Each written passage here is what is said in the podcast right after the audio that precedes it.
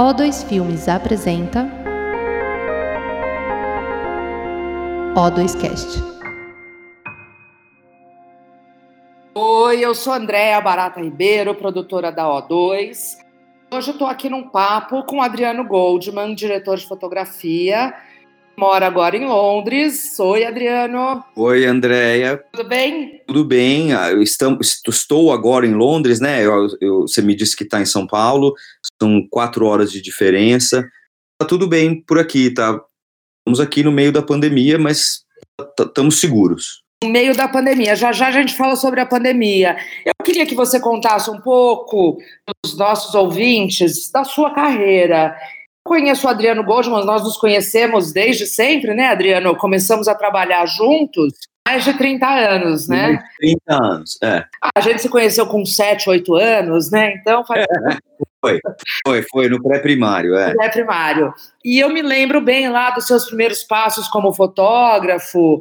Mas eu queria que você fizesse assim um resumo, claro, 30 anos de, de carreira, é, só, só a gente fica aqui até amanhã, ou você fizesse um resumo como foi, como você iniciou, por que primeiro que você escolheu a direção de fotografia, e depois como você iniciou uh, essa sua carreira. É uma ótima pergunta. Eu, eu, uma coisa que eu acho que é, já é um fator novo trazido por essa pandemia é que uh, deu tempo de, de lembrar de um monte de coisas também, é, é, de conversar com amigos e de lembrar de coisas que aconteceram durante esse tempo todo que acabam ficando escondidas, que se você não cutucar, eles não, não aparecem. Desde, desde menino, eu, eu tinha já uma fascinação por televisão, queria sempre ver documentário, muito jovem. Isso na, na, numa época que a televisão tinha cinco canais de televisão, se você quisesse assistir alguma coisa, tinha que estar lá às quatro da tarde, para ver aquele programa, você perdia e tal. E eu me lembro que uma das coisas que me impressionou muito, e tanto que eu me lembro vivamente, foi que passavam os documentários de um oceanógrafo é, francês chamado Jacques Cousteau, e eu adorava o, não só o conteúdo né, da, da vida selvagem e tudo, mas eu foi nesses documentários que eu descobri que ele mostrava ele como ele o Jacques Cousteau desenhava cilindros e o equipamento de mergulho da equipe, ele mostrava a equipe se preparando para mergulhar antes de começar de fato o, o documentário. Uma espécie de making off, o backstage assim do negócio. Ficha com 11, 12 anos que caramba, tem gente que filma isso que eu tô vendo. Alguém que está me, me, mostrando isso. Até então era só uma imagem, eu nunca tinha me ligado do. do Existia um processo por trás. É, do craft, digamos, exato, do, do fazer aquilo. E aí me fiquei fascinado e queria saber os caras pegando as câmeras e tal. Aí pensei em fazer oceanografia, inclusive por causa do. Já custou, mas eu sou uma pessoa muito urbana e tal, então fui fazer jornalismo achando que eu queria então ir para televisão e fazer o. Não achei mesmo que fosse fazer, fazer jornalismo impresso, escrito. No primeiro ano da faculdade, segundo, começou a existir no Brasil uma, uma intenção de, de é, TV a cabo. O Grupo Abril arrendava um horário da TV Gazeta e produzia uma programação. Dentro dessa programação tinha um programa no domingo que chamava Olho Mágico e tinha um segmento desse programa que chamava O Mundo no Ar, que era produzido pela Olhar Eletrônico e eu pirei com aquele negócio. Fiz um estágio na Abril Vídeo, porque meu pai era amigo de um jornalista lá, e descobri a Olhar assistindo lá o que passava naquele canalzinho lá. E quando meu estágio terminou, eu fui literalmente, fisicamente, não tinha celular, não tinha e-mail, não existia nada disso bati na, porta, bati na porta da Olhar Eletrônico e fui pedir para trabalhar lá. Aí começou, faz tudo, etc. Mas a câmera, aquele equipamento, aquele pedaço de equipamento lá, sempre me fascinou desde lá do já custou e tudo. Quando a O2, a Olhar, O2, olhar, olhar, é. olhar, começou a fazer publicidade de mais orçamento, mais qualidade, e começou a convidar diretores de fotografia é, de renome, vamos dizer assim, para vir trabalhar. O Fernando chamava, chamou o César, veio o, o Cato San, e o Clus Codato, e o Zé Bo, essa turma que, que eram, passaram a ser meus ídolos. Aí a fotografia começou a virar realmente uma era uma preferência muito clara, mas não, não, eu, eu, achava que eu não ia seguir o caminho natural, já entendia melhor. Aquele, aquela trajetória toda, eu achava complicado porque eu não, é, eu não sou um cara técnico. Aí, mais para frente, para a gente dar um pulo lá na frente, em 92, eu fui já nessa onda, já estava um pouco mais experiente, já tinha feito um pouco de tudo. Fui trabalhar em Portugal num momento bem semelhante, onde Portugal abriu a, a, os, os, canais para iniciativa privada, então tinha dois, passou a ser, passaram a ser três, então tinha muito trabalho em Portugal e a gente tinha uns amigos lá, eu fui lá e, e a gente fez uns sitcoms, fez uns trabalhos de ficção. Quando eu decidi voltar para o Brasil, três anos depois, eu estava cada vez mais encaminhado para a direção. Eu era um dos diretores do programa que a gente fez em Portugal, mas eu também tinha iluminado fotografado iluminado, era apenas um cenário, né? Era uma coisa simples. E outra coisa que era interessante é que os amigos que eu tinha da geração, da minha geração, quase todos eles estavam virando diretores. Então eu falei, pô, vou lá virar concorrente dos caras. Eu achei que estava na hora de fazer uma opção mais radical. Fui para o Maine, aí sim foi. E, e em 95 mais ou menos, trabalhava com vídeo, você tinha uma experiência em televisão ou em, em comerciais de pequeno orçamento, mas trabalha para passar para película era um, era um, parecia era a muralha da China. Você tinha que ter, não, olha, ele é muito bom, é, mas ele nunca fez. Trabalha com vídeo, né? Era uma coisa assim. Ele é da turma do. É, trabalhar com vídeo é, uma, é de um mundo e trabalhar com, com cinema era de um outro mundo. Então a minha carreira, aí eu desisti definitivamente de dirigir, voltei para o Brasil me, me vendendo como diretor de fotografia é, no Brasil a gente não teve, nunca teve agentes, mas eu sempre tive muitos contatos, amigos né, dentro da O2 mesmo, que foi um outro lugar que me abraçou logo que eu falei, vou ser diretor de fotografia. Óbvio que foi o primeiro lugar para onde eu, né, uhum. voltando, né? E a gente fez muitas coisas juntos, de 96 a 2000, é, que eu ainda morava em São Paulo. Em 2000 eu me mudei para o Rio. Aí só mas... voltando aqui uma partezinho assim mais pessoal, você mudou para o Rio e eu fui morar na sua casa em São Paulo, que vocês tinham acabado de comprar, reformar. Eu ia ter minha primeira filha, lá se vão 19 anos, Adriano. Eu fui morar na sua casa. E, e, e, loucura, porque a gente tinha acabado de tomar essa decisão de ter uma casa em São Paulo tal. Bom, o que aconteceu de novo foi que a partir de 2007, mais ou menos, também comecei a filmar fora do Brasil. 2007 foi o primeiro filme que eu fiz no, no fim do ano. Qual foi o primeiro filme que você fez fora? Sim Nombre, foi filmado no México. Foi o primeiro longa-metragem dirigido pelo Cary Fukunaga, que hoje é um monstro, né? O cara que fez agora o filme de James Bond. Então essa carreira internacional começou. Eu ainda fiz em 2008, fiz o Som e Fúria. Em 2010 eu fiz o Xingu. 2013 eu fiz o Trash com a O2 também, que é um projeto gringo. Então teve filme, outros filmes importantes, eu fiz um filme chamado August Osage County com a Meryl Streep, em, filme em 2011, mas aí vamos ficar no Trash, 2013 eu fiz o Trash, e esse vínculo com o Daldry, eu tinha lido que ele, o Peter Morgan, que é um escritor que eu também já conheço, porque com Fernando Meirelles o 360, que foi escrito por, por ele também, então tinha o Daldry com quem eu já tinha trabalhado e tinha o Peter Morgan e eu li que a Netflix, que era ainda uma coisa emergente, começando a produzir produtos de qualidade, vamos dizer, que estava atrás e eles iam fazer coisas. E eu fui lá me, e falei, pô, o que, que é isso? Ah, não, isso aí é tudo. Ele falou, that's just TV. Ele falou. Eu falei, não, mas espera aí, mas me conta, porque se vocês estão fazendo, vocês estão interessados, deve ser bacana. Ah, ele falou, mas se você quiser fazer, é seu. Eu falei, eu quero. The Crown. Que era o Crown. Crown era. Uh. Não tinha título ainda, eu acho, nem sabia como chamava. Então eu abracei essa história que mudou minha, minha, minha vida toda, né? Agora, então, desde o ponto de vista profissional e prêmios, a atenção, até você mudar de fato para Londres, né? Você mora em Londres. para Londres. Quando eu falo mudou minha vida, não é um exagero, né? Quando eu digo isso. Aí o, o Daldry me convidou, eu topei, e aí venho fazendo o Crown. Agora eu acabei de terminar um pouco, poucos dias antes, agora no dia 14. 14 de março eu ainda filmei aqui uma última diária que eu tinha no Crown 4. Vai ser lançado, segundo a, segundo a Netflix, eles pretendem sim lançar esse ano. O episódio 9 não conseguiu terminar 100%, então assim que tiver a possibilidade de filmar alguma coisa, vai ter que fazer uma engenharia de roteiro para ele ser terminado. E, mas está quase no fim. Eu acho que a gente consegue entregar ele em novembro ou começo de dezembro, eu imagino.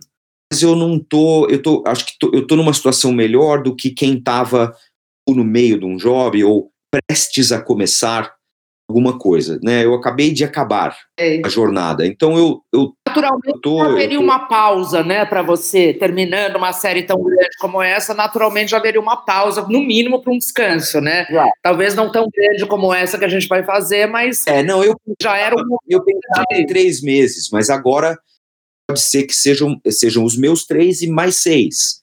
Eu, então não sei. Agora, Adriano, me fala uma coisa. Vamos falar um pouquinho, já que você tocou nisso, três meses e mais seis.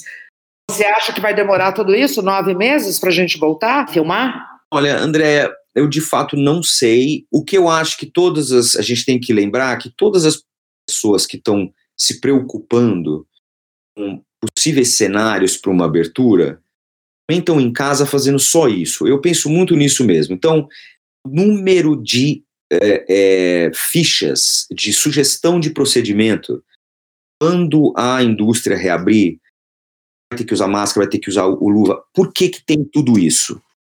As pessoas estão em casa e alguém pediu fazer uma análise, uma projeção, medidas de, de, de higiene protocolos, né? O que são chamados, quais são os protocolos da volta, né? Isso que está sendo Mas estudado. Por que precisa ter tanto protocolo quando todo mundo concorda que ninguém sabe o que vai acontecer? É. Por que, precisa ter tanto protocolo?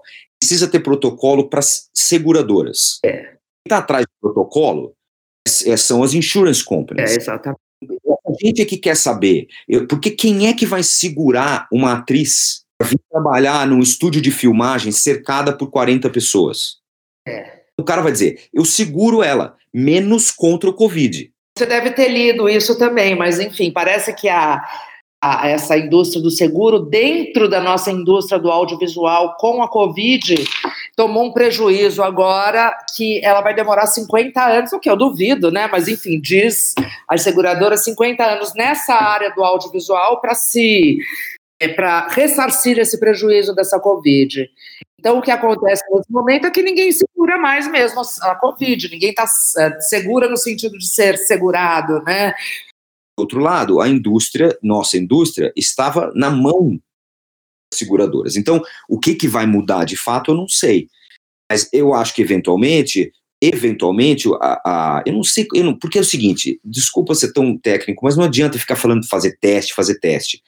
Então, tá, então abre daqui a dois meses, a gente vai tentar trabalhar de luva, de máscara, etc e tal. Aí vai no primeiro dia de filmagem, aquela loucura que para você entrar no estúdio você tem que fazer um teste. Você faz um furo no dedo, o cara, vamos dizer que tem um teste que é imediato, beleza, você vai entrando, vai entrando no estúdio. E tem um cara que deu, né, puto, o cara tá com Covid. Ele estava trabalhando ontem. Quem é? O ator principal. Então, o que, que faz agora? Para e vai todo mundo para casa e fica 14 dias. É uma situação muito complicada mesmo. Muito complicada. Então não dá para saber. A escola, na Europa, a questão das crianças voltarem para a escola é fundamental, porque não, quem tem babá? Então a criança está na escola, o pai está trabalhando. Então não adianta aqui o pai voltar a trabalhar. A criança não puder voltar para a escola. Então tem que abrir a escola para o pai poder voltar a trabalhar.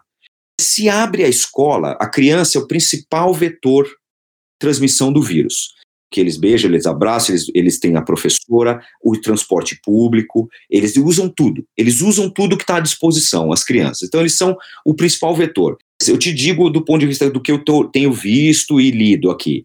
Se as crianças estiverem na escola, é porque tudo voltou ao normal. E outra coisa que a gente sabe é que, para os idosos, é, vai ser um ano mesmo. Para o idoso, é só, só vai ter vida normal quando é. sair a vacina o Boris, aqui o Boris Johnson, só é, essa conversa, né, André, está acontecendo no dia 30 de abril, né, para os nossos ouvintes. Então, e, e essas opiniões que eu estou dando, eu quero deixar bem claro também, elas mudam o tempo todo, porque é, tomara que eu esteja enganado, o que eu estou querendo dizer, tomara que eu, a impressão que eu tenho no dia 30 de abril mude daqui uma semana ou duas e que a coisa realmente melhore muito. Mas eu tenho um pouco de medo, porque a gente vive uh, num, em ambientes fechados, a gente trabalha em locações, em estúdios. Então, é, é realmente, Nossa atividade complexo. é bem para todo mundo, mas para nossa atividade é bem complexo, porque exatamente você está o tempo todo. Como é que você vai fazer uma locação? Tudo bem, você esteriliza uma locação, mas é uma loucura. E se o ator principal fica doente, sei lá, o diretor de fotografia, entendeu? Naquele dia, como você disse, dá positivo num teste, o que, que você faz? Tudo bem, você não, não muda um diretor de fotografia assim de um, né, de um dia para o outro, que é complicado. Mas eu acho que a tendência é ir melhorando mesmo e a gente aprender algumas coisas aí de protocolo e tal, mas a tendência eu acho que é se normalizar também daqui a um tempo. Publicidade é o que volta mais rápido, né, Adriano? Porque a publicidade, primeiro você pode fazer com menos gente. É. Depois você pode, vamos dizer, se o seu ator principal está doente da publicidade ou fica doente, Hã? você muda esse ator com uma certa facilidade, porque você não tem continuidade, não tem nada disso. A minha sensação é que a publicidade vai abrir mais rápido, inclusive vai servir de um grande teste para o entretenimento.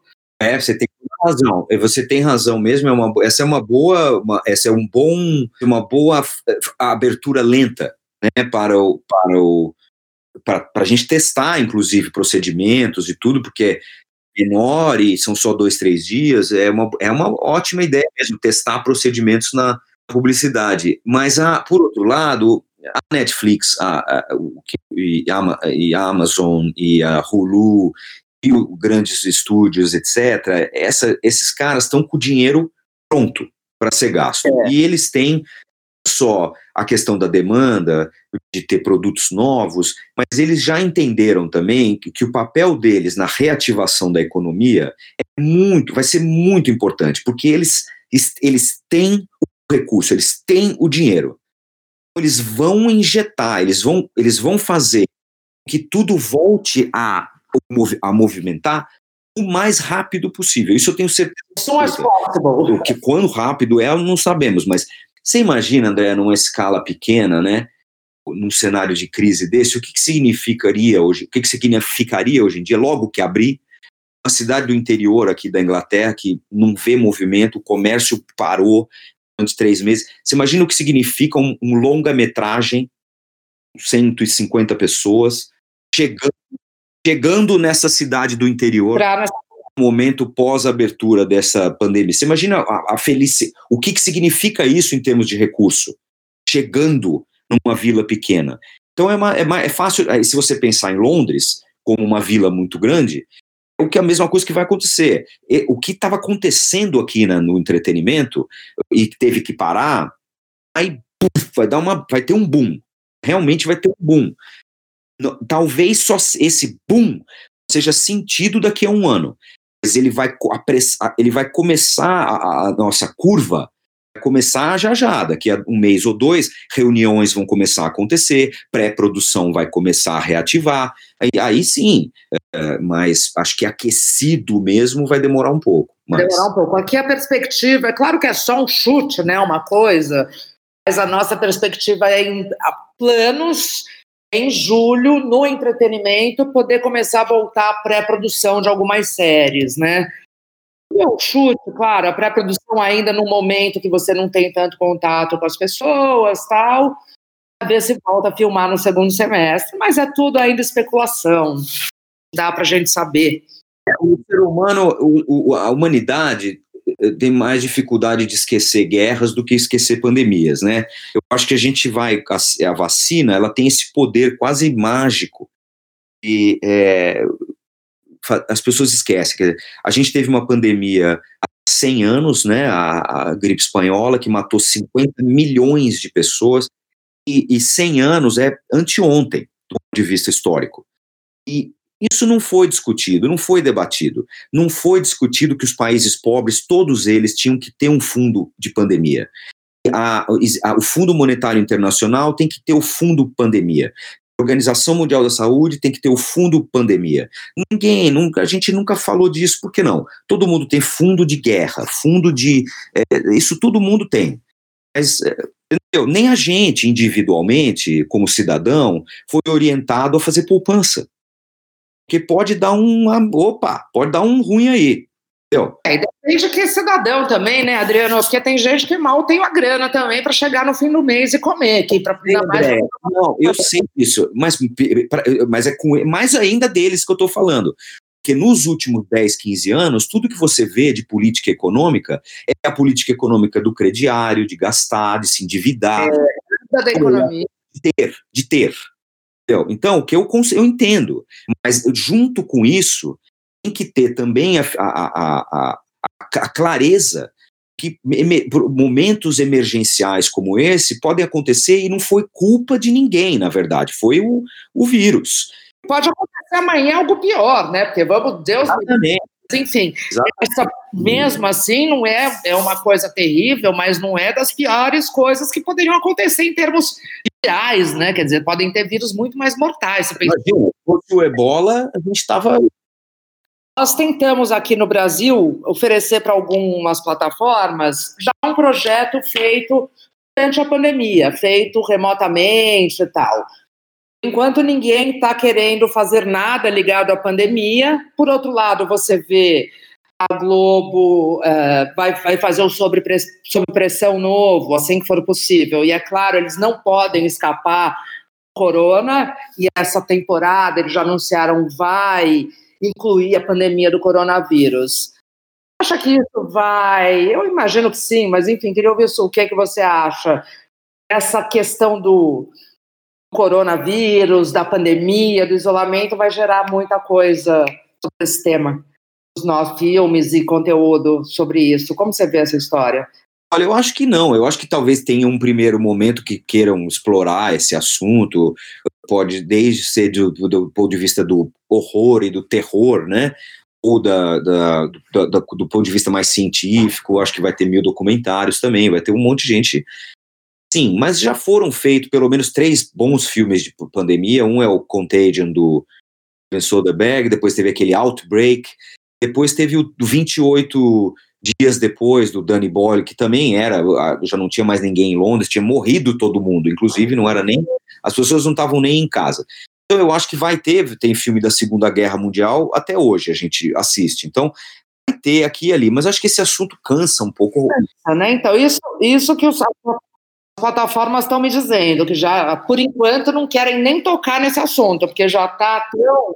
Uma coisa que eu sei que é efeito da pandemia é que filmes grandes, filmes de natureza uh, internacional, intercontinental, como o Mission Impossible, que são filmes, o cara filma no Marrocos, daí ele filma na Grécia, filma na Turquia, filma na Inglaterra, filma, esses aí só daqui a dois anos. Esses, eu acho que esses vão parar, parar completamente. E então a, a, eu acho que, ao contrário da tendência de dois anos, a, de dois anos atrás, onde a, o, o, filme, o cinema independente, por exemplo, inglês, estava sofrendo, porque sofrendo a falta de profissionais, porque estava todo mundo trabalhando, e, e do ponto de vista financeiro, para você trazer aquele profissional o cinema de volta para o cinema independente, você tem que ter o dinheiro para pagar o cachê, senão ele vai preferir o outro, o outro nicho do mercado. O cinema independente estava sofrendo com isso. Agora eu acho que vai durante um ano e meio, dois, vai ter um, vai ser legal, vai ter cinema aqui local, muita gente filmando, que não precise viajar, filma na Escócia. É um palpite que eu tenho. Eu acho que muito, os produtores vão evitar viajar. Andréia, você mandaria uma, uma equipe agora viajar até o, o, sei lá, até Montevidéu e ficar num hotel lá, não, você, você pensaria 50 mil vezes antes de fazer isso, entendeu? Vai de carro, então, porque é no, no Uruguai. Aí começa a virar esse monte, esse pandemônio. Esses projetos muito grandes, eu acho que eles vão ter que esperar um pouco. Mas isso é efeito da pandemia, não é que eu não estou dizendo que. É, estou misturando dois assuntos, mas isso é uma coisa que eu tenho pensado. Inclusive para as séries que a gente estava agora, né, que tiveram que ser interrompidas, a ideia é voltar assim que for possível. Mesmo para essas séries, a gente já está pensando em adaptações no roteiro, diminuir algumas cenas, tirar a figuração para um primeiro momento, para o primeiro momento de abertura, né? Poder pegar o bonde da onde estava. Isso, todas essas séries, nós já estamos estudando formas de filmar mais simples, enfim, com menos gente. Tem algumas que não vão ser possível, tem séries que não serão possíveis, mas existe esse pensamento no, no, no, nas produtoras, né? Produtores de quem estava com um projeto no meio do caminho, como é que faz, né? Ou, por exemplo, a gente tinha uma outra coisa que estamos pensando, putz, tinha um ator, uma série onde o caso principal da série era com esse ator que é um idoso. Como é que você volta para um set de filmagem com um idoso? O Stephen Frears estava aqui, prestes a começar a filmar. Ia filmar em julho aqui um longa-metragem encantador que ele ia fazer. Ele tem quase 80 anos. Que ele sabe? O cara estava pronto, André, com dinheiro, com grana, com tudo. Tava elenco, tudo. Então eu acho que já, a gente já tá, já vai ter que sofrer adaptações para os projetos que estavam em andamento. Eu estou vendo isso acontecer aqui na produtora, a gente pensando dos projetos em andamento, onde estão os fatores de risco nesse projeto que estavam em andamento, que a gente pretende retomar primeiramente, quais são os maiores fatores de risco desses projetos e como já minimizar isso no roteiro. Enfim, tem projeto voltando para roteiro, assim, sabe? Claro. Você tem que pensar em alternativas, né? Isso que você falou, para voltar para viajar para o Marrocos, não sei aonde, Veneza, que o Missão Impossível estava pronto para começar lá. Realmente, talvez isso demore mais, porque quando você vai colocar todos os riscos. Muitos ainda. Tem projetos que você consegue controlar um pouco melhor os riscos. Projetos menores, tal, enfim.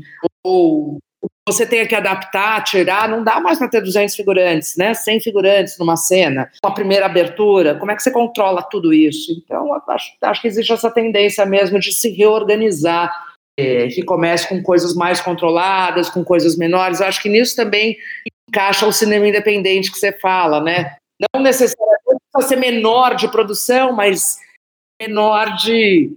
O Andrew Como, que é o governador de Nova York, que eu assisto aqui todos os dias, um, ele diz fundamentalmente o seguinte: a gente tem que construir uma ponte. Essa ponte ela é de hoje até o dia que tem a vacina. Então, esse essa ponte vai ser complicada, porque você está atravessando ela e construindo ela ao mesmo tempo. Então, é complicado. Mas vai ser um ano. Vai ser um ano meio complicado de que aquilo, os procedimentos, uma coisa ainda vai. Puta, não, achei que eu ia poder voltar a filmar agora, ainda não posso. É, vai, durante um ano vai ser bem complicado. Mas depois é bem possível que descomplique bem rapidamente também. Depois que encontrar a vacina também, tem que fabricar essa vacina para o mundo inteiro, né? Que também é outro passo, demora um pouco, né? Mas eu também acredito que logo, logo a gente vai ter a vida de volta aí. É. Então, estamos encerrando aqui nosso papo. Quer falar mais alguma coisa para o nosso público que está ouvindo? Eu queria, queria falar que é, acho muito boas essas conversas todas, elas ajudam a gente a ter planos e eu, eu nesse momento de novo, dia 30 de abril, eu não estou conseguindo estar tá muito otimista, eu não estou pessimista. Não estou só porque eu, eu acho que ainda não é agora aqui, aqui na Inglaterra, vou sentir o, de fato uma abertura. Ainda vai levar mais umas três ou quatro semanas, eu imagino, até o fim de maio para algumas lojas abrirem e tudo. Mas a gente está indo bem, eu acho que estamos, quem está seguro, está seguro, tem que fazer a sua parte, ficar em casa e se, se preparar, porque vai, como eu falei, eu acho que vai ter um boom produção de audiovisual, tem, tem muita gente esperando e aflita e querendo e precisando trabalhar. Represado, então, né? Tá represado. Represado, exato, tá, tá represado. Bom, é isso, gente. Olha, então, como disse Adriano, estamos aqui no dia 30 de. Não, 1 de maio, Adriano. Você falou 30 de de abril o tempo inteiro, mas é primeiro de maio. Mas então vamos. Então eu já estou mais otimista. Eu também estou como você, não estou otimista. Acho que daqui a pouco as coisas vão voltar. Por enquanto é isso, né? Todo mundo tem que se cuidar.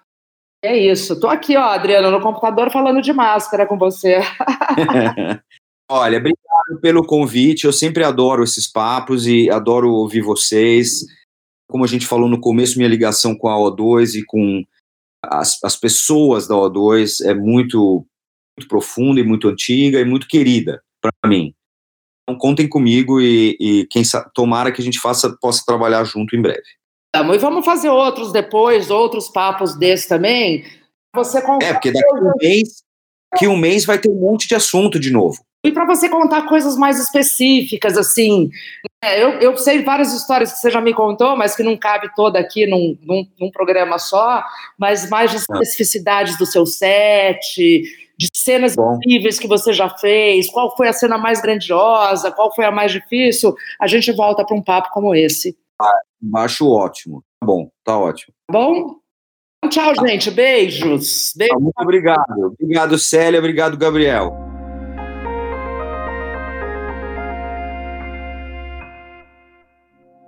Esse foi o O2Cast, com episódios publicados semanalmente. Siga a O2 nas redes sociais para saber mais. Até a próxima!